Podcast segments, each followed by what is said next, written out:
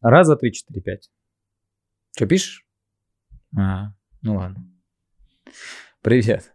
Вы в подкасте Сита. А Сит — это я.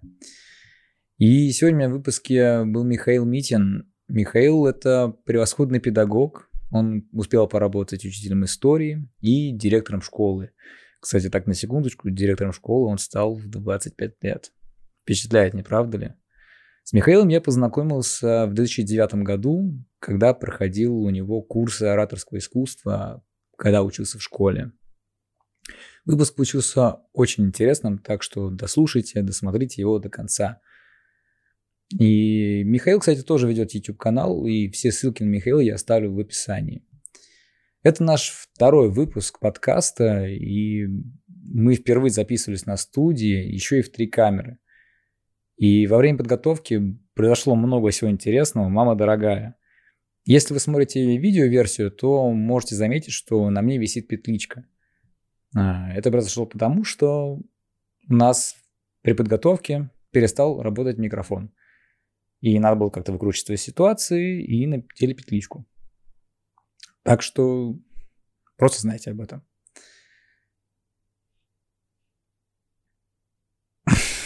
Я на одном дыхании все это сказал. Искренне прошу вас оставить комментарии, лайки, колокольчики, ну, вы поняли. А, и репосты. Репосты, ребята, это, они крайне помогут нам в развитии. Ну, все, погнали. Михаил, здравствуйте. Привет. Мы не виделись уже... Думали 13. 12, 12. Да. Я вчера, кстати, рассматривал грамоты, которые я получал. Там Последний дата, что я видел, это был 2009 год, как раз когда я сказал 2009. Ну, вот. За ораторское искусство. Кстати, я закончил с отличием. Наверное, как и все мы. Я не помню, честно говоря. Но было здорово, кстати. Я, кстати, до сих пор использую все техники, которые меня учили тогда. Ну, вот.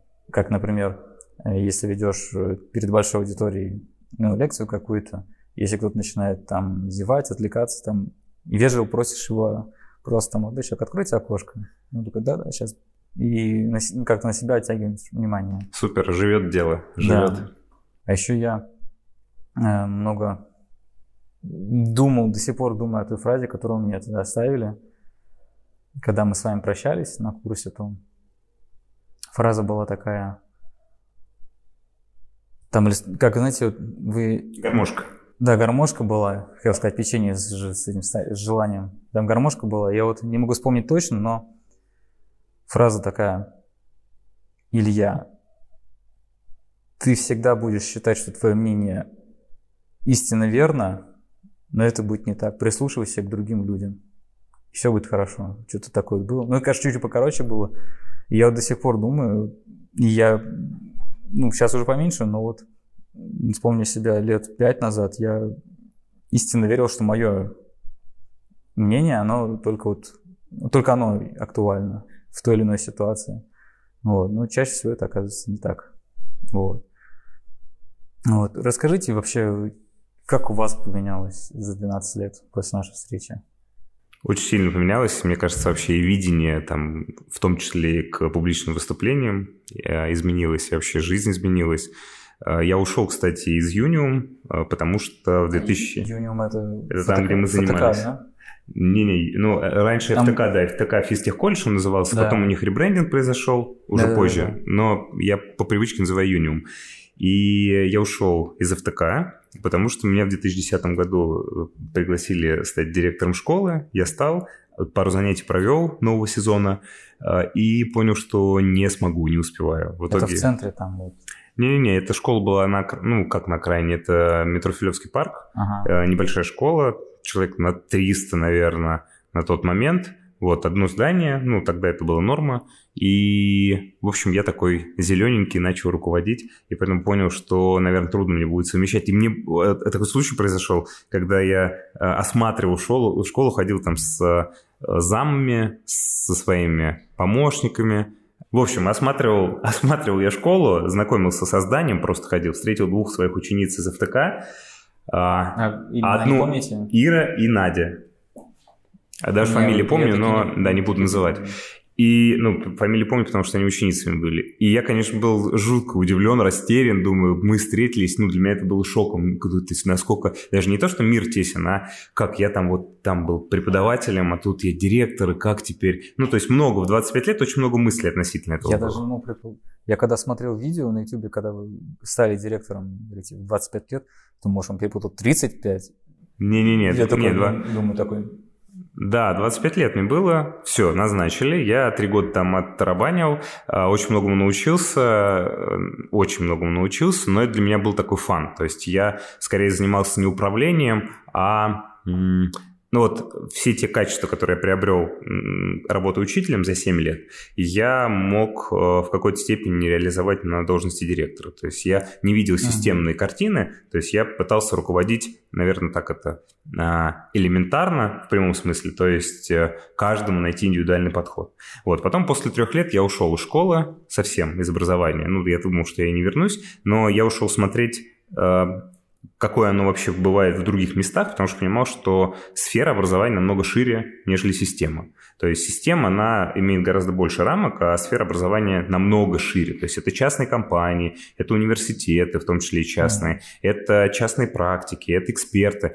И я поработал в международной компании, в российской компании, я позанимался там и вузами, и дошколкой, походил на кучу разных конференций. То есть 4... А, да, в этот же момент я получал образование э, в Эриксоновском университете коучинга и готовился к Ironman. В итоге вот 4,5 да, года... 4,5 года у меня был такой перерыв. Э, я перезагрузился полностью э, и работая на тот момент, это 18 был год, я работал в Рыбаков фонде, я... Это тот Рыбаков, который... Игорь Рыбаков? Да-да-да, я еще работал до этого там с, на проекте э, с частной школой вместе с фондом, mm-hmm. вот, а потом через год пошел туда.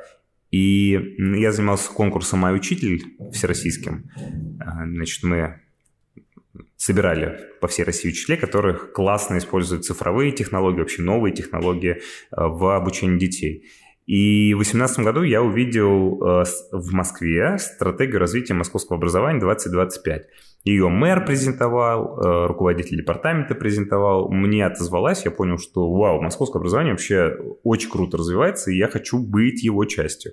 В итоге я принял решение где-то в 2018 году возвращаться в школу, вернулся в феврале месяце, и через 9 месяцев стал директором уже другой школы, это была школа 1525, бывший лицей Воробьева горы. Они с Воробьева гор переехали э, на Красносельскую. И вот там я в течение э, почти года работал, и потом уже перешел работать директором школы Покровский квартал. Вот, то есть период э, после ФТК – это три года школы, четыре с половиной года саморазвития и еще э, три года школы. И сейчас опять какой-то новый этап начался.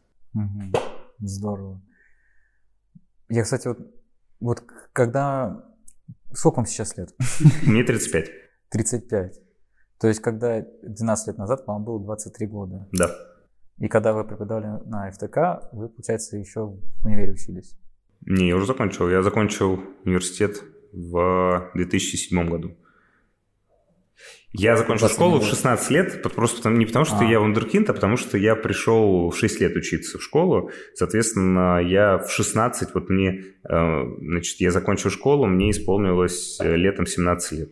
Вот, mm-hmm. соответственно, в 22 я, вот в день своего рождения, в 22 года, по-моему, да, я получал диплом. Вот прямо ровно в день рождения. Так что, да, в 22 года я закончил. Классно. И как вообще опыт? Э, вам же, вам же сначала не понравилось директором работать? А, ну, как сказать, не нравилось то, что меньше детей. Я же привык за 7 лет работать с детьми, mm-hmm. в общем-то, и э, там э, разные ивенты с ними делать. А тут надо было со взрослыми. А взрослые на самом деле бывают хуже, чем дети. Потому что у них больше претензий, больше проблем, больше сложностей. Но они так же, как дети, все равно идут к старшему неважно, кто это по возрасту или по должности, mm-hmm. для того, чтобы получить либо совет, либо пожаловаться, там, душу излить. И поэтому, конечно, ну, я не был готов э, там сдавать свою психику в аренду. Э, чисто морально я даже такого, ну, я не понимал, что вот меня юзают, приходят, ноют, а я не знаю, что с этим делать, но включаюсь, растрачиваюсь, и, видимо, за три года поиздержался. Ну, то есть, потому что не так было весело, как в школе, ну, как, как на должности учителя, а с другой стороны, я там и не чувствовал власти особой, то есть не мог осознать, что вот я руководитель. Но вместе с тем, как-то интуитивно э, я был неплохим руководителем, вот, mm-hmm. и пытался как-то оживить школу, она такая была, ну, не самая активная, вот, и я приглашал, там, у нас были встречи с интересными людьми, мы, в общем, много, мы, я молодежную команду собрал, потому что на, она, школа маленькая, а, зарплаты небольшие, соответственно, нужно было ставку делать, ну, на опытных трудно было сделать, да, профессионалов, они дорого стоят, поэтому я сделал ставку на молодых, взял достаточно много молодых специалистов, и мы прям зажигали, то есть э, ярко было работать. Возможно, это меня больше мотивировало оставаться вот три года в этой школе. И когда, кстати, к концу третьего года работы мы э, начали объединяться с школой побольше, то есть... Э, это в 1400? Не-не-не, не, это другой вообще район, да, то есть соседней да. школы мы э, стали объединяться, еще там несколько садов прихватили, и вот тогда я понял, господи, для этого всего нужно продумывать систему, то есть это уже, э, ну, такая работа, то есть уже вручную по фану э, не получится руководить. И инструментов у меня не было, опыта у меня не было. Помочь на тот момент, как я думал, мне некому, точнее, мне никто не может. И поэтому я подумал, не хочу этим всей этой ерундой заниматься, я ухожу. Uh-huh. Вот, потом там занимался, ну, в общем, да, и начался этот период четырех с половиной летний, который дал мне много больше, чем предыдущий трехлетний период, потому что, ну, э, свет клином не сходится ни на должности, ни на профессии, ни на человеке, с которым ты пусть даже всю жизнь живешь. Э, ну, люди, они, во-первых, все разные, и, во-вторых, э, надо допустить множество вариантов развития своей собственной жизни. И когда тебе плохо или где-то не нравится, иногда нужно набраться силы и там перетерпеть этот период, а иногда ты понимаешь, что, ну, все кончено. Вот здесь моя работа закончена. Или там, не знаю, жизнь с этим человеком, она все, перестала приносить удовольствие, доставлять радость. А, и вот это всего касается. Поэтому я вообще такой стартапер. Раньше я думал, ну, раньше я вообще стыдно было признаться, но... Ну, в том, что да, то, что я начинаю что-то, запускаю, и пока течет, пока интересно. Начинать, начинать когда-то очень тяжело. Я вот вот эти подкасты тоже я прям сидел, может, месяца два точно я прям сидел, может, не надо, там, как-то вот это и прям очень долго думал, а потом просто ребятам подошел, сказал, говорю, нет, все, начинаем. Да, но в том-то дело, что мне начинать э, интересно, и пока мне интересно, я, как бы процесс идет. А после того, как э, начинается рутина, например, да, э, я уже совершенно там оставляю интерес, поэтому, ну, и вот, и, наверное, каждый год, начиная там где-то с 2000, ну, наверное, там, 14 я э, каждый год пытаюсь там какую-то, во-первых, свою сторону обнаружить сначала. Ну, мы же как, мы же общаемся очень часто там масками, то есть мы себя презентуем каким-то образом для того, чтобы нас, ну, либо купили, да, либо там понравится, либо, наоборот, не понравится. И очень многое остается за скобками. То есть мы это прячем, показываем, либо, ну, бессознательно, либо вообще не показываем. Вот мне кажется, где-то с 2014 года каждый раз я что-то в себе обнаруживаю. Сначала это надо обнаружить, а потом еще и принять. И принять, наверное, намного сложнее, чем обнаружить. Вот. Ну, хотя соу-соу. Вот, так что, да. А как вообще вот, я, когда учился на ФТК, я, мы, я добавил вас в друзья ВКонтакте, и увидел фотографии. Вы делали фотосессию в школьном классе у себя в истории, помню. И вас там э, терзают. Да-да, дети, дети да. растягивают, да-да. Я да, думаю, да. блин, вот классный учитель же, блин, почему у нас таких не было? Не, у нас был, был, был один такой тоже молодой историк, Почему-то историки все молодые. Но если, ну, если мужик приходит историк, то он почему-то молодой, там где-то, ну, до 40 точно. Ну, вот. Я думаю, классный учитель. И на курсы ходили и, и поржать, и, и пошутить, и, и лично что-то сказать. Вот э, как стать, как быть хорошим учителем? Вот таким, что тебя любили. Наверное, наверное. У меня нет рецепта, угу. и его не может быть, потому что ведь все разные учителя. Есть учитель, ну, и что такое хороший учитель, чтобы его любили. Вот э, учитель, который жесткий, но который профессионал своего дела, но жесткий, его дети любят и обожают, но понимают, что он жесткий, но обожают. Не, ну, наверное, если он жесткий, и там везде двойки ставят, он его не точно не Не-не, я имею в виду, что, ну, хорошо, строгий и требовательный. И у него прямо четко правила все прописаны. И его тоже могут любить. Или, например, рубаха-парень, свой парень, там, который из футбол гоняет. Я сейчас у меня прям триггер сработал, рубаха-парень из курсов тоже. Там. Ну, возможно, да, возможно. И вот такой прямо, эй, давайте, ребята, все вместе, там, что-нибудь, чем-нибудь займемся. Но тут другая крайность, может там, уходить в понебратство. Ну, например, ну, невозможно ведь э, там быть э, прям как друзья с учениками. Ну, потому что все-таки есть... Мне казалось, именно так, ну, так и... И хорошо, что тебе так казалось. И очень хорошо. И это тоже важность. Это про доверие, про какую-то близость такую профессиональную. А, но, э, еще раз, там, скатиться учителю в крайность очень просто. И, наоборот, сильно закрутить гайки и, наоборот, стать э, своим и, там, не знаю, ну, не буду приводить плохие примеры. Бывает так, что, бывало так, что вот там э, заигрывается молодой тот же самый учитель любого предмета и э, начинает э, там какие-то около романтические отношения э, там, заводить со своими ученицами. Вот. Ну, это уже как-то... Перебор, да. Это, да. по-моему, очень да, перебор. Да, и, э, им-то кажется, что вау, прикольно, э, ему кажется, ну, тоже наверняка, что прикольно, вот, а потом, ну, я надеюсь, что осознание приходит. Вот, поэтому как хорошим быть учителем? Наверное, просто, ну, это вот главное, на мой взгляд, надо любить свою работу, так же, как и как быть хорошим программистом, как быть хорошим редактором, как быть хорошим там, актером. Если mm-hmm. ты делаешь это из-под палки, если тебя заставляют это делать, то, наверное, ответ никак. А если ты реально понимаешь то, что ну, ты, тебя прет это, и ведь переть может разное. Кто-то вот детей растит, например, да, вот он был вот в точке А, а потом хоп и встал в точке Б. Кстати, на коротких курсах это намного заметнее. То есть я вспоминал, как пришли дети, например, вот в ФТК именно, да, в начале, и там через сколько у нас, два месяца, два с половиной шли занятия, какими да. они становились э, спустя это время. Э, в школе трудно. В школе результат оттянут. Э, сейчас, правда, много диагностик. Там ребенок может в течение года много таких отсечек пройти. Вот. А вот еще раз, да, то есть один из точки А в точку Б ведет, и это mm-hmm. рост.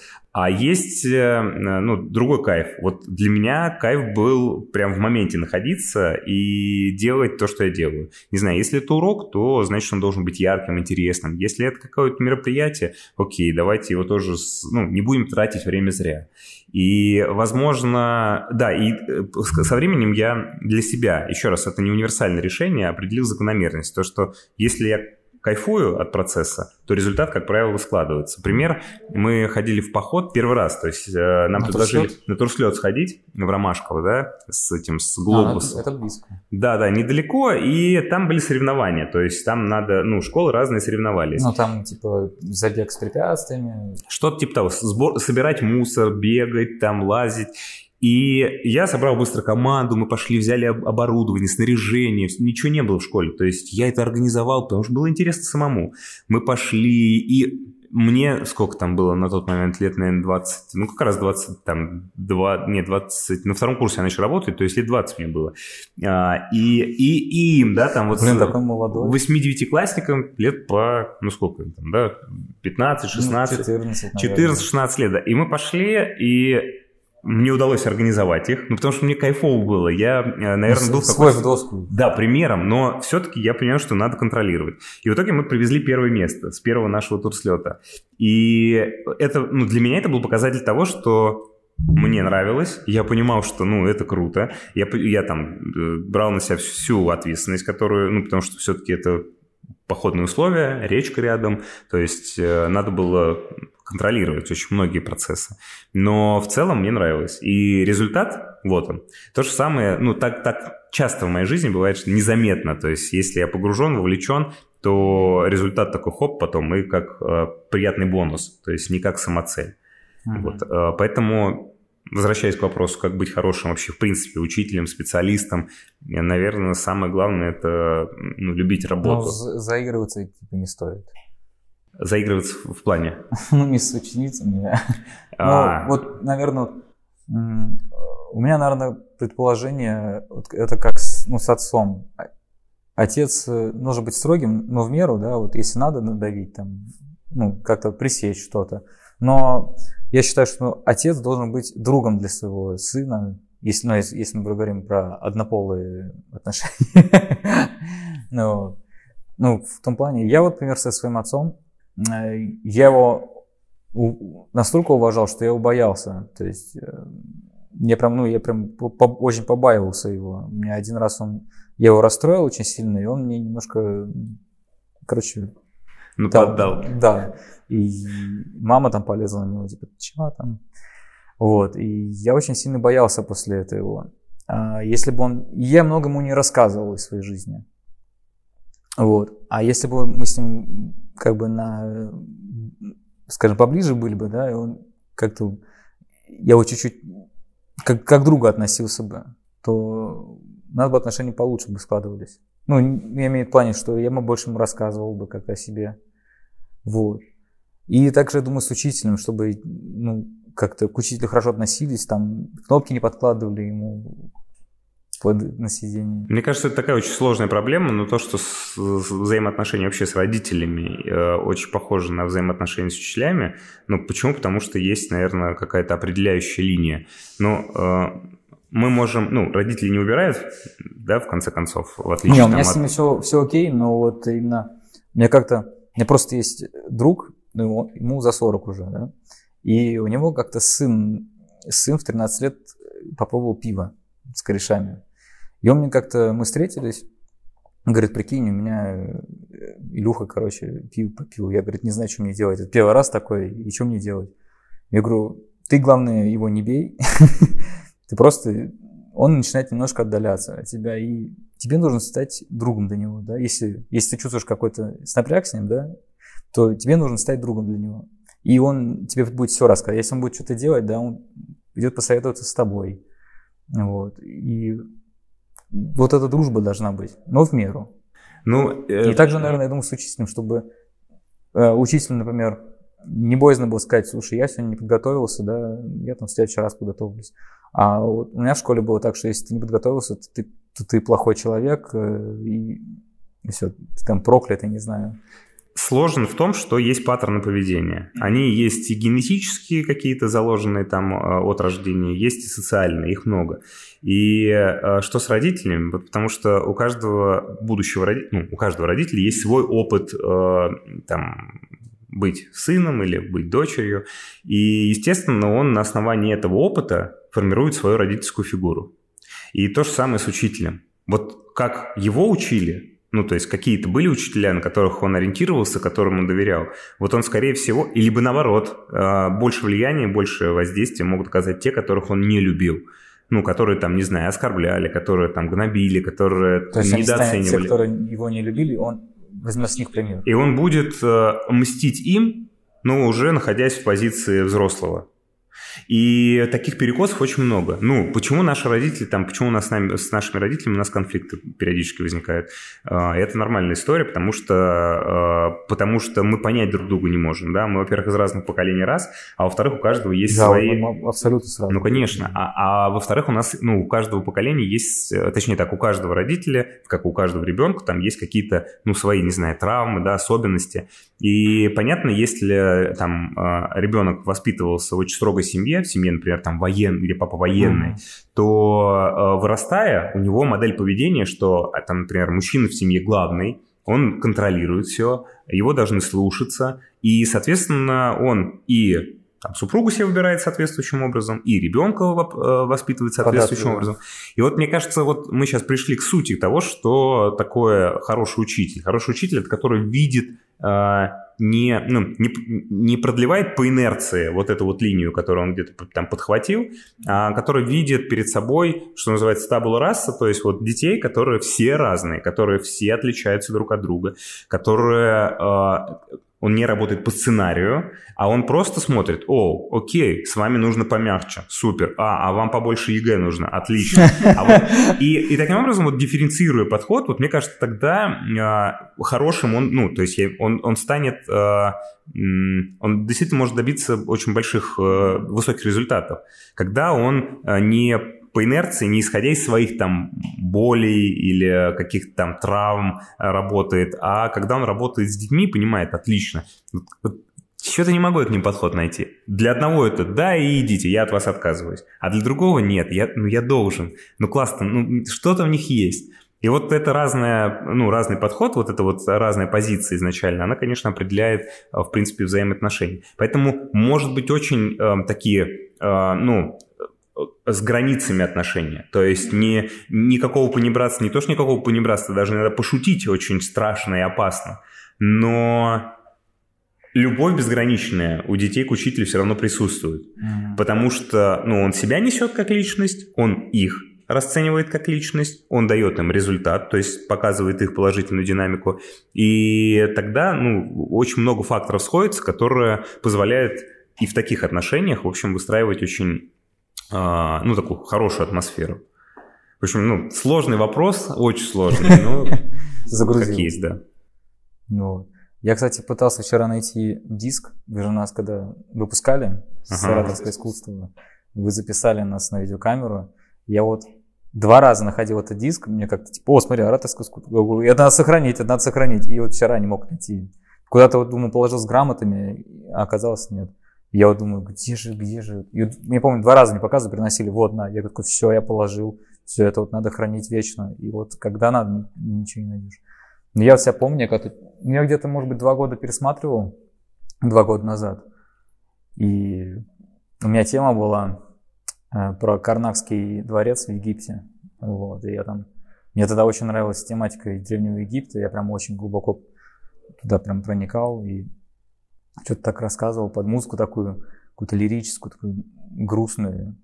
И вы так еще незамедленно там эффекты сделали. Я прям когда смотрел, думаю, блин, как классно было. Ностальгия. Вот, а когда школа общения была. Вот мне, наверное, я не знаю, что мне даже больше понравилось. Наверное, ораторское искусство, потому что оно было первое. Мы ж, сначала была, помню, школа общения, потом ораторская. Но нас почему-то запихнули именно в ораторскую сначала, а потом школу общения. Я даже помню, когда мы выпускались, вот, когда мы выпускались, Э, мы очень хотели с вами расставаться.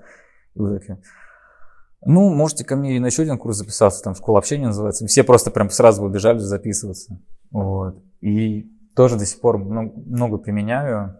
Э, очень запомнил, очень много слов, очень. Как здоровается человек с тобой? Вот так? Да, вот да, так. да, да. И вот так. И как указывать на человека правильно? То есть пальцем никогда в жизни нельзя показывать. А мне, правда, в детстве еще говорили, что никогда в жизни не показывай пальцем на человека, а то его тебя оторвут. Вот. Мне понравилось, что, например, если хочешь вежливо кого-то показать, то открытой ладонью. Это вот более уже построже, а пальцем это вот уже совсем плохо когда ты, можно сказать, не уважаешь человека. Ну да, но все это, мне кажется, отрабатывается на практике, потому что, ну, э, мне кажется, если э, слушать себя, ну, э, как-то даже не повернется палец тыкнуть человека, потому что, потому что это человек. И, но я люди, сам... Многие люди же беспардонные просто. Да нет, конечно. Я просто сам начал читать, например, вот очень многие говорили, что, ну, все ведь понятно, ну, публичное выступление, ну, понятно, как выступать. Да я до сих пор могу, когда выходит даже вот э, перед, перед двумя людьми, я прям уже там пот вытирая, прям тяжело. Да, но э, все понятно в плане того, что вот чему учат, да, ну это ясно все. Э, я сам первая книжка по публичному выступлению, которую я прочитал, была э, Камасутра для оратора Радислава Гандапаса, вообще бестселлер. Mm-hmm. И э, она очень хорошо структурировала весь существующий, наверное, на тот момент материал по публичным выступлениям. Mm-hmm. И э, вот, казалось бы, да, ну, я так могу, но вот эти приемы, примеры, тонкости, э, видение, сравнение да, э, оратора с... Ну, то есть он говорит о том, что тот, кто выступает, он выступает всегда в роли мужчины. Неважно, женщина это э, или мужчина, спикер всегда находится в позиции э, мужчины а аудитория всегда находится в позиции женщины. И вот он сравнивает, проводит аналогии между выступлениями и взаимоотношениями между мужчиной и женщиной. Вот, поэтому, и вот это... И как это проявляется? Мужчины и женщины. Ну, это, ну, как те, кто... Э, типа помягче. Кстати, вот я сейчас думаю, если перечитать, возможно, у меня немножко изменится отношение к книге. Но, но нет, но действительно, мужчина доминирует. нас. Ну, то есть оратор, э, там, спикер, он на сцене главный. То есть все остальные на него смотрят. Соответственно, и в традиционной концепции, в традиционной, мужчина, он тоже глава семьи, да, ну, в таком ага. патриархальном ключе. Вот. А, и, э, ну, соответственно, там, там много разных аналогий, я сейчас уже не вспомню, но вот в целом концепция была на тот момент не очень близка и понятна. Ну, и на самом деле он, э, мне кажется, Радислав Гандапас ухватил такую э, архетипическую историю. То есть понятно, что сейчас у нас очень много равноправных семей, да, где э, и мужчины, и женщины работают, они в партнерстве находятся, то есть никто не ну, главный. А, да, но книга, во-первых, раньше была написана, а во-вторых, все равно большая часть, ну, как мне кажется, большая часть а, семей, они все-таки относятся к патриархальным. И а, Поэтому книжка зашла, ну, потому что для всех эта история понятная. Даже если у нас равноправие в семье, то, скорее всего, в там, моей Муж... семье мужчина, мужчина был главный. Хотя... Последнее слово за мужиком все равно. Да-да-да, вот все эти истории, все эти присказки, они как раз подтверждают этот факт, поэтому он хорошо угадал с этой книгой. Но если я просто... Почему, почему про нее говорю, про эту книгу? Она тоже очень хорошо структурировала ну, мою голову. Я такой, вау, так понятно теперь, как делать. И после этого, после ее прочтения, я а, курс, который у нас был, я не то, что его переписал, а нет, я, про... я прочитал ее, эту книгу до того, как я пошел в ФТК преподавать публичные mm-hmm. выступления, и я сразу по мотивам этой книги написал свой курс, ну, то есть э, там э, раскадровку этого курса. Mm-hmm. И когда я пришел в ФТК, я увидел курс, я такой, о, отлично. Ну, понятно, что они отличались, но я понял, что я из своего могу очень много добавить в курс, который э, То есть, когда пришел в ФТК, он уже был этот курс, получается, там? В ФТК, конечно да. А. Да, там специальные методисты. Кто-то преподавал уже? Да, я думаю, что а. Я просто думал, что вы пришли и основали там. Не-не-не, не-не-не, там ну, было много преподавателей, это был популярный курс. Как вообще? Вот вы сказали, что когда работали директором, не очень вам понравилось это, потому что детей мало видели. А, и все-таки ближе учителем быть, наверное. Как, как вообще, не знаю, родилась эта мысль стать учителем? вот в подростковом возрасте, вот в школе? Ну, наверное, не все в нашей жизни не случайно. А, были какие-то внутренние предпосылки к тому, что я люблю исследовать, люблю передавать mm-hmm. эти знания. То есть э, это вот прямо кредо жизни. То есть я, когда чему-то сам научусь, я всегда делюсь этим. Вот. А во-вторых, у нас в 10 классе как раз пришел учитель истории э, новый, не молодой совсем, но он настолько меня впечатлил, что я, наверное, в глубине души захотел быть на него похожим и mm, пошел учиться не в колледж геодезии и картографии, а в педагогический университет на ИСТФАК. Геодезия, картография, Мигаик? Да-да-да. Вот. И да, и вот он, он во многом определил мой дальнейший профессиональный путь. А если сравненно говорить там учитель или директор, то, э, конечно, тоже со временем, с возрастом, с опытом менялось представление. То есть, находясь в школе, где 300 детей, я понимал, что э, мне надо работать с учителями, чтобы детям было хорошо. Ну и с детьми, потому что на это было время, все-таки все равно с детьми мы общались. А когда я стал работать в школе, где обучалось 6 тысяч детей, вот тогда я понял, ну не тогда я понял, чуть раньше понял, что когда ты управляешь системой, то объектом управления является система. То есть ты, по сути дела, одним объектом управляешь и не пытаешься управлять всем подряд. Mm-hmm. И, конечно, если говорить про пользу, про интерес, то есть польза, когда ты один пытаешься удовлетворить всех, ты себя расходуешь там на 100%. А в данном случае нужно немножко другой подход применять, да, то есть там составлять регламенты, правила прописывать, то есть чтобы ну, все системные моменты, они очень слаженно функционировали. И я понимал, что на этой должности, вот здесь, где много детей, много взрослых, я могу принести гораздо больше пользы, просто инструменты не будут работать, те, которые работали там 7 лет назад в школе в 300 человек. Вот, и поэтому с точки зрения пользы, да, я точно как бы делал больше и приносил больше пользы. С точки зрения удовольствия я стал кайфовать уже не от того, что я касаюсь каждого, а для того, что, а того, из-за того, что я какое-то действие произвожу, и оно э, там э, ну, не знаю, благополучателями которого является большое количество там, взрослых и детей. И, ну, вот, это тоже было интересно, и это тоже было исследование. А чего не хватает вообще в школах? Даже вот сейчас, программа вот 2025, что вот она вот, наверное, что вот сейчас не хватает, что будет, чего вы бы лично вот внесли бы?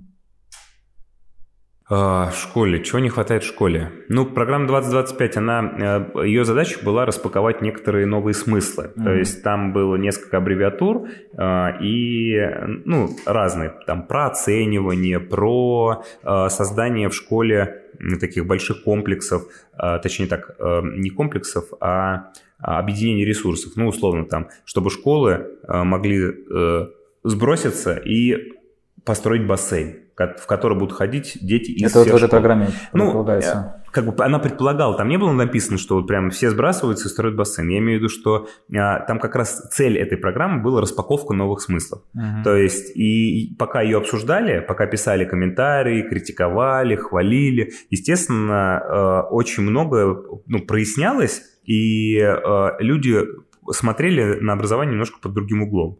Поэтому это был хороший такой вброс. То есть это был инфоповод, и он в течение там полутора лет примерно существовал, а потом как-то там, ушел, ну, не зашел, я не знаю, вот прямо растворился. Сейчас, мне кажется, мало информации можно э, найти о ней. А, чего не хватает в школах? Э, у государственных школ есть и плюсы, и минусы. Плюсы то, что, ну, условно, там, примерное равное качество образования. Опять регион отличается, но тем не менее. А, и э, гарантии каждого гражданина получить это образование. А, с другой стороны, понятно, что это большая система, которая э, управляется тоже системными моментами. И э, несмотря на то, что про индивидуализацию очень много говорят, mm-hmm. ее очень немного. И, конечно, там в частной школы в этом плане они преуспевают, потому что там и классы поменьше, да, и э, подход можно немножко другой э, применять и скорректировать свои действия. Вот. И что еще вот в государственных школах, какие еще на самом деле много сложностей. Они не, не всегда связаны там с тем, что это государственная система и что государственное априори плохо, а связано с, наверное, с какой-то, ну, не знаю, присущей государственной системе и вообще, в принципе, власти э, косностью, отсутствием гибкости. То есть для того, чтобы там на скейте э, на 180 градусов развернуться, нужно там небольшой э, крючок сделать. А для того, чтобы поезду повернуться на 180 градусов, нужен, нужна амплитуда в несколько километров. И вот то же самое, если мы сравниваем какие-то очень мобильные компании образовательные, то они быстро переобуваются, очень гибкие, очень динамичные. Если мы берем государство, да, то каждая школа может отличаться, но системно развернуться, да, например, не знаю, новые стандарты придумать, написать, это Новые задача там на 3-5 лет, да. А, а ценности, так конечно, ценности можно придумать, но не исповедуя ценности, никакого смысла не будет. И поэтому, когда государство говорит, у нас теперь есть новые ценности, ценности, то все, кто эти ценности, ну, все педагоги, которые слышат об этих ценностях, они говорят, о, придумали. И вот задача сложная и долгая, каким-то образом эти ценности растворить в там, мироощущении педагогов. Вот. И все это сказывается на людях. То есть э, учителя не просто, это непростая профессия, очень непростой труд, и поэтому, э, да, и хороших учителей не так много.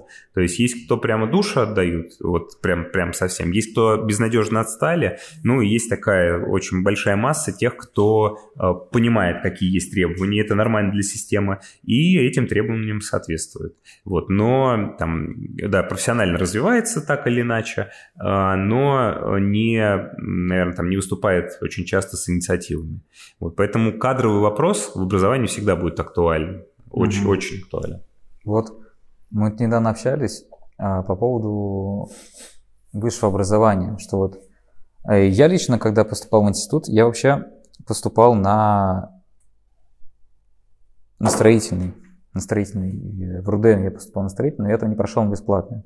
А, мне отец посоветовал, подай еще на, хотя бы на две кафедры, я помню, подал на кибернетику с робототехникой и автомобилестроение. Вот на строительстве я чуть-чуть по баллам не дотянул, по ЕГЭ, я уже ЕГЭ тогда сдавал. А вот на кибернетику я попал, на бесплатный. Мне все тогда обалдели, говорят, ты что, прям на бесплатно пойдешь? Ну как же. Хотя вот вообще ничего не предвещало... Успеха.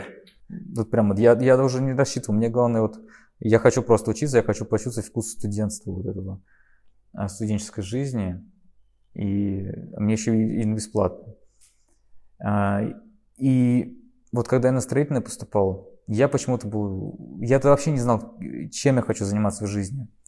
А, и вот главная проблема, я считаю, что ну, высшее образование это хорошо, это отлично, да, и нужно идти учиться в университет, ну, дальше продолжать учиться нужно всегда. Но вот потратить, я потратил 7 лет, ну не потратил, а в смысле учился 7 лет, я учился то есть в бакалавриате и в магистратуре еще учился. И я тогда не понимал, реально не понимал, что я хочу. И мне особо никто не объяснял. А, наверное, родители мне, может быть, должны были объяснить, ну, как-то на, как направить меня. Там. Э, меня особо никто не проверял. Меня спрашивают, что тебе нравится? Ну, мне компьютеры нравятся. Нравится все там разбираться, копаться, что-то в них, в электронике. Ну, иди там компью- на компьютеры учись. И я что-то похожее там выбрал. Вот. Да. И вот на техническую специальность нужно было физику сдавать. Учитель, меня, учитель по физике в меня не верил совершенно. Она говорила, что Сидников, ты никогда в жизни физику не сдашь. А, иди лучше там в, в, ПТУ подайся на повара какого-нибудь. А я прям назло сказал, нет, я поступлю. А вот э, я ходил как не дополнительный, пытался как-то выучиться, подготовиться к ЕГЭ, но вот не идет, не идет мне с ней. В общем, я как-то отучился за два дня, я выучил свою физику и сдал ее. Вот есть такая вот мысль у меня, что и учителя должны подталкивать ну, учеников, потому что они же учат детей, и они уже чувствуют, они должны чувствовать, ребенок, ребенок э, способен к этому, к этой науке или нет. И вот как-то, вот, я думаю, вот почему я говорю, что учитель должен быть другом как-то вот. И должен подсказать, что там, там, Стас, ты должен пойти на это, у тебя вот там в математике хорошо. Или ты там должен пойти на исторический, у тебя там по истории хорошо. Ну или даже не так, как тот. Вот мне, я считаю, что в школах вот нет такого человека, да, который может подсказать, что реально тебе хочется, как-то направить. Это, мне кажется, большая проблема да, и на самом деле профориентация, все, что было связано с Вот, да, это профориентация. Да-да-да, и все, что сейчас э, есть по профориентации, тоже немножко девальвировалось, потому что, ну, вот сейчас там много центров, которые помогают определить склонности, профессии. Это хорошо, правда. Когда ты в э, открытом море или в океане, то ты не понимаешь, куда плыть, и компас э, может тебе помочь. Да, а еще лучше там рация какая-нибудь, куда тебе скажет, так, вон туда вот там, или звуковой сигнал. Да, это ориентиры. Но э, задача школы, э, на мой взгляд, это не подсказать э, ребенку, угу. куда ему плыть и кем ему стать, а научить его слушать себя и дать возможность попробовать. Да, вот скорее. Вот, э, и причем сейчас, сейчас это мне кажется, это зада... ну, сейчас это стали задачу понимать как главную, и даже в детском саду, ну, какие-то попытки делают а, такие профориентационные, то есть ранняя профилизация, то есть, я не знаю, там дети а, выращивают там какие-нибудь цветочки, вот, и присматриваются как и что. Но тут есть э, подводные камни, какие, вот ты говоришь, да, учитель должен сказать, например... Ну, как-то должен общаться, общ... не хватает общения учителей. Да, ну смотри, я учитель истории, я вижу талантливого э, ученика у себя на уроке, что я ему скажу? Ну, Илья, ты должен поступать не, не, на не должен, э, как-то Как тебе вообще история? Окей. Как-то так. А если у меня на уроке сидит математик, э, который по истории имеет два, как я к нему буду относиться? Ну, прежде всего, не надо его ругать за что-то. Меня, у нас, по просто и в хвост и в гриву за то, что там физику не, не понимаешь. Я, я просто хочу, что вот смотри, картина. Каждый учитель-предметник рад, когда по его предмету у ребят высокие оценки. И у тех, у кого они высокие, они, конечно, могут дать рекомендации. А у тех, у кого они низкие, рекомендации не получат. А представь, что у кого-то из детей низкие оценки по всем предметам. И ни один учитель не может дать ему рекомендацию. А на самом деле парень или девушка талантливый, ну не знаю, там в чем-то, вот в чем-то, что не, не, пока не проявляется. Мотоцикл, например, нравится, он там его разбирает, собирает, ездит на нем, но ни в одном предмете не выражается любовь э, к мотоциклу ну, или любовь к фотографии. просто не хочет учить, ну именно ходить вот как-то сдавать зачеты. Как э, Уолтер Митти из фильма, да, э, как, он называется, «Удивительные приключения» Уолтера Митти. Необыкновенная жизнь Нет. Уолтера Митти. Точно, точно. Он же как? Он же работал в своем редакторском отделе. Ему ок было. Вот единственная проблема его из этого редакторского, э, точнее, из отдела фотографии, она его вытащила вот так вот ураганом. А, про то, как научить детей учиться, это очень сложный вопрос. А, и... Мне кажется, человек, ребенок сам захочет учиться, если ему будет интересно ходить на лекции вот а, интерес, отсутствие интереса у детей и скучные уроки – это тоже сейчас проблема э, массовой школы. То есть особенно дистант я подсветил, потому что очень на многие предметы дети не ходили. Дистант? Ну, сейчас вот дети… Дистанционные? Да, когда пандемия была, да, все да. учились из дома. Соответственно, очень многие не, ну, просто не ходили на лекции, потому что, ну, там, или на уроки, потому что они скучные. Да их еще и сдавать не надо, и они в жизни пригодятся, а, поэтому они их просто пропускали. И это очень посвятило проблему интересности уроков. Ну, потому что раньше у нас как, э, урок есть, учитель пришел, ребенок обязан прийти, вот что бы ни было. Но когда во время дистанта э, уроки проводились, то учителя, э, ну, самые смышленые, поняли, что за своего потребителя, за ученика надо бороться, потому что не так просто его вытащить из постели. Так ему до школы надо было доехать, и вот он в школе, и все, уже никуда не денешься. А так ему, что, он там глаза открыл, сел на диван, компьютер включил, и иногда, ну, это очень такой шаг. А мне на самом деле, мне бы зашло, наверное, дистанционное обучение. Ну, тебе бы зашла, а другим... Нет, я тут не про то, что дистанционно или не дистанционно, я говорю про том, о том, что интерес учебных занятий, он действительно очень определяющий. То есть, ну, он определяет э, и мотивацию ребенка. Но может так получиться, что ну, у нас такой классный учитель, не знаю, там, музыки, ну, просто потрясающий. И вот мы поем, там, мы пляшем, но на одного это окажет какое-то влияние, а на другого не окажет. Просто был хороший опыт музыкального образования, но я не хочу стать музыкантом. И вот как сам определиться, это давать пробовать. В пятом классе дети начинают активно терять интерес, потому что был один классный руководитель, а потом хоп и 10 учителей, и у всех свои требования. И каждый, ну, то есть ребенок потерян.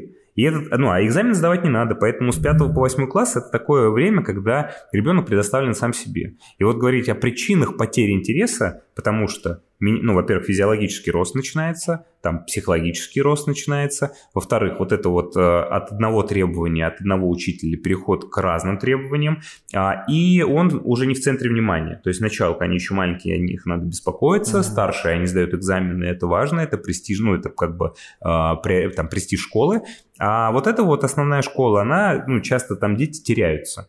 И, конечно, когда э, мне в школе интересно, я ищу, э, чтобы было интересно где-то за ее пределами. И, э, ну, и отсюда ну, начинаются сложности. То есть э, тройки по всем предметам там, или неудовлетворительные оценки, и ценности в обучении нет. Потому что мои интересы, они на 90% вне школы, а интересы учителей на 90% в школе. О чем можно говорить? Вот это пересечение в 10% э, наших интересов, оно ну, ну вот, кстати, вот вопрос не сильно. А, вы часто проводили а, экскурсии какие-то, вот, интертеймент для своих учеников, для своего класса, для своего класса? Вот, кстати, какие-то идея... вылазки, прям вот, прям вот просто, ребят, давайте сходим там в кино. Я же помню, вот, кстати, видел, да, так? Тут э, я действовал по инерции, потому что я знал, что, ну, надо куда-то ездить. Но на самом деле мы, э, не, я скажу, конечно, мы ездили. Мы ездили там в театр, в кино, ходили вместе, э, куда-то выбирались. Я их домой приглашал. То есть в конце 10 класса я прям всех... Просто офигеть. Да, всех позвал знаю. домой. Вот мы сидели, пили чай. А, вопрос как бы не в том, чтобы... А, потому что есть обязанности классного руководителя, можно выполнять как обязанности. Так, идем в театр, раз в месяц у нас театр, два раза в месяц кино, ну и так далее. А можно проводить время вместе. У нас были каждую перемену, каждую перемену, но после второго урока мы собирались в классе, и я что-нибудь им рассказывал, и мы что-нибудь обсуждали. И э, вот о том, наверное, ну и самое главное отношения, да, то есть mm-hmm. это не э, окультуриться в театр сходить, а это побыть вместе и да. обсудить. И вот я помню, как э, сборная России, значит, играет в полуфинале, по-моему, по хоккею, чемпионата мира по хоккею, и это происходит где-то в, ну, в урочное время, там часов 11, что ли, было. И картина, значит, мы всем классом, значит, нависли над компьютером, который у меня на столе стоит, уже идет урок, а мы смотрим, там осталось ну, несколько минут, и мы очень волнуемся, и заходит приходит заместитель директора, говорит, что у вас тут происходит? Я говорю, мы смотрим полуфинал, ну, мы патриоты. И она так рявкнула, конечно, дала понять, что ай-яй-яй, безобразие, но э, я понимал, что и для детей гораздо более ценным является просмотреть этот матч. И мне это гораздо ну, важнее.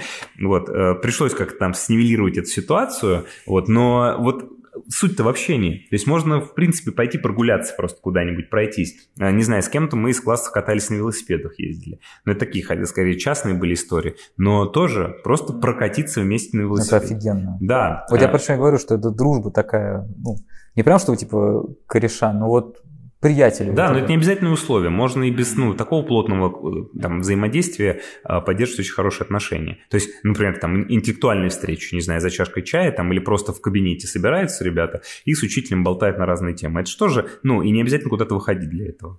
Mm. Вот, так что, ну... А, кстати, в вузах вы же себя пробовали в вузе, я слышал? Именно преподавание, преподавание в вузе. А, в вузе я не преподавал, я скорее... Э, я работал с вузами, то есть, но не преподавал в университете. И никогда не хотелось? Когда-то хотелось, но сейчас не хочу. Публика, наверное, просто слишком такая взрослая. Я думаю, что... Нет, мне, мне, мне тесно не так. Мне, наверное, не очень удобно э, в системе, потому что вот даже сейчас у меня есть несколько курсов для педагогов, и uh-huh. там я искал партнеров, э, которые могут помочь эти курсы продвигать, они нашлись, и они говорят, слушай, ну вот поскольку мы сотрудничаем, там у нас гранты, это, то вот требования как должны выглядеть курсы. Я смотрю на них, на эти требования, понимаю, что ну, мне это неинтересно. То есть я не хочу писать эти пояснительные записки просто для того, чтобы отчитаться. То есть я ну, не хочу сейчас, вот уже сейчас я не хочу на это тратить время. Mm. Вот то же самое и в университете. То есть есть учебные планы, есть знания, а я, наверное, скорее там не про вот структурный курс, а я, наверное, больше про опыт. А, а опыт все равно в академической кругах меньше ценится, чем э, фундаментальные знания. И вот с фундаментальными знаниями у меня э, отношения более mm-hmm. далекие, чем с практическими. Соответственно, для университета моя кандидатура не очень подходит. Ну, как мне кажется. Ну, может, сейчас немножко по-другому ценить будут уже специалистов с опытом. Хотя в педагогическом университете я бы полезным был сотрудником. Кстати, я хотел спросить про YouTube-канал. А, когда конкретно вы его завели? Я, я, я видел ваше видео, но прям далеко вниз я не заходил. Мне кажется, я завел его, завел э, давным-давно, в году в 16 и что-то выкладывал, но уже не помню, что, что мне кажется, что-то с коучингом связанное. А реанимировал я его после пандемии. В моем месяце я переболел коронавирусом. Очень много тоже узнал да. нового, ну, да, в том мае. Очень много вообще переосмыслил в своей жизни. А, мне кажется, тогда у меня еще уже появились идеи о том, что школа э, не до конца моей жизни, ну, вообще там вот директорство и все остальное. И я стал вести канал, где стал э, записывать ролики по саморазвитию. Да. То есть э, там два раза у меня в неделю выходили выпуски. После этого, да, ну вот какое-то время я его развивал. Потом я добавил там, ну, разные форматы пробовал. Мне кажется, в каком-то даже видео рассказывал. влогов. А, да, и, хорошо, и потом, да, после, там, после Нового года, когда я уже уволился из школы, я начал вести как э, по образу и подобию Кейси Нейстата, американского блогера, я начал э, влог э, запиливать каждый день, и 33, по-моему, у меня выпуску там или 34 было, вот, а потом я взял паузу, то есть попробовал, и решил все переосмыслить, поэтому сейчас буду возвращаться, наверное, с образовательной тематикой уже. И, кстати, вы еще и в Ironman участ... поучаствовали. Да, да, да, да. Я когда узнал про Ironman где-то года три назад, я, ну, я не знал, что это, ну, это киборги какие-то. Хотя сам и спортсмен, и профессионально занимался тяжелой атлетикой. Но когда я узнал про Ironman, я нет, что-то не с этой планеты. Ну, а, а когда я смотрю э, ваш профиль, я такой, типа, серьезно, что ли? Ну, мне кажется, что да, это... Я сейчас тоже считаю киборгами, и мне кажется, что, ну, я не знаю, как я это сделал сейчас, потому что немножко сейчас уже по-другому отношусь к, ко всем таким достигаторским историям. Но это был тоже очень хороший опыт, и это была такая интенсивная работа над собой. То есть опять из точки А в точку Б. Вот кем ты был кем ты стал. То есть все возможно, все реально в этой жизни. А, когда у тебя есть ну, вообще любое, любая визуализация твоего такого личностного развития, когда она ну, где-то хотя бы имеется, это может быть соревнование, это может быть работа, это может быть просто, там, не знаю, какие-то проекты э, очень интимные, э, это круто, потому что ты про себя в этот момент очень много узнаешь. Вот это надо обязательно э, практиковать в жизни. У вас еще какие-то курсы намечаются? Нет. И... Нет? Все-таки хотите от этого уйти или? Да посмотрим, куда приведет, не знаю. Мне почему когда я ну, готовился к этому, ну, готовился к этой встрече, э, ну, смотрел, что э, есть курс по вот личностному росту, по развитию. Я думаю, что этот человек начал делать курсы еще до того, как это стало мейнстримом, то есть в может 2009 быть, году. Может быть. Ну да, да. я не делал Мне... все-таки. Я, я скорее их э, мне прям очень преподавал. Прям вот я ходил, ну вот как раз про что говорю про вот это приятельское отношение, что я приходил, я, ну, я даже не как к себе домой приходил, да, и вот мне просто даже было интересно послушать человека. А когда он еще интересные материалы рассказывает, еще как, какие-то вот, ну, штуки, вот, не знаю, прикольные делают. И вот это вот, ребята, давайте я вот засниму ваше выступление вот, финальное, и типа, блин, серьезно, что ли? Это, это, это так круто было. Я вот ну, сейчас вспоминаю это с такими прям вот теплыми воспоминаниями, и мне приятно. Здорово. И до сих пор вот это вот какие тут уроки, подсказки, вот у меня как триггеры срабатывают, что вот. Это самое главное. Вот Хорошая реклама, мне уже захотелось пойти. Блин, это реально классно было. Я вообще... Меня даже родители спрашивали, может, можно там записаться для взрослых? или нет, только для подростков. Спасибо, что пришли. Я не знаю, как, как завершить Всегда этот выпуск. рад. Я надеюсь, что я не отнял вас много времени и не, никогда не говори так. Ты что? Если, я, если кто-то согласился Мы еще так не... Как знаешь... вот это все, вот, э, гнетущая обстановка, мы пришли еще заранее, оно получается как всегда. Все нормально. Вот, вообще.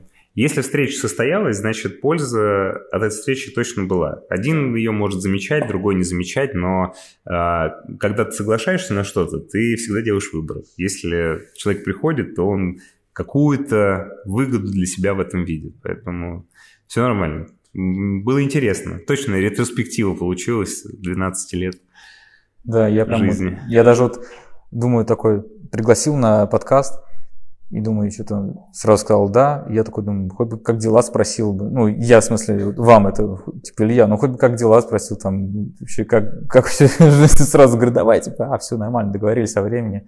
Думаю, такой, не, я лучше потом, как, вот когда при, встретимся, я уже спрашиваю, как дела и что поменялось. Все получилось. Спасибо, Михаил, что пришли. Всем пока.